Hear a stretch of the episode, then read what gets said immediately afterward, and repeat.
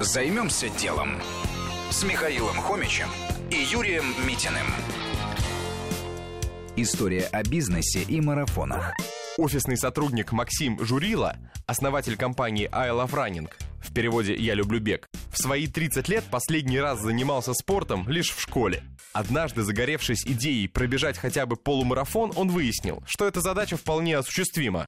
Несколько месяцев подготовки с грамотным тренером под присмотром врача, и все возможно.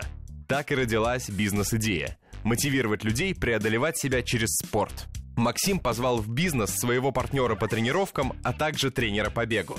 Дальше они стали готовить всех желающих к самым известным забегам в России и мире. За полумарафонами пошли марафоны, потом добавились велогонки и заплывы, а также триатлон – на самом деле компания продавала не тренировки, а веру в себя. Ведь гордость от выполненного марафона важнее спортивного результата. За двухмесячный курс ребята брали от 10 тысяч рублей. Индивидуальные тренировки стоили дороже.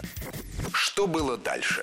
Инвестиции почти не требовались. Только зарплата тренеру и врачу, аренда стадиона плюс реклама. Еще ребята открыли лекторий, где рассказывали о естественном беге. Сейчас компания создала вокруг себя целое сообщество спортсменов-любителей. Однажды их ученики так подружились, что через два месяца на финише забега молодой человек сделал девушке предложение. В ЗАГС ходили в кроссовках. Сейчас у бизнеса более 16 филиалов в России, один в Казахстане и один в Дубае. Оборот превышает 30 миллионов рублей, а число учеников, пробежавших марафон, более 3000. Помочь человеку преодолеть себя – отличная идея. Особенно, если на этом можно еще заработать. Займемся делом. На радио Вести ФМ.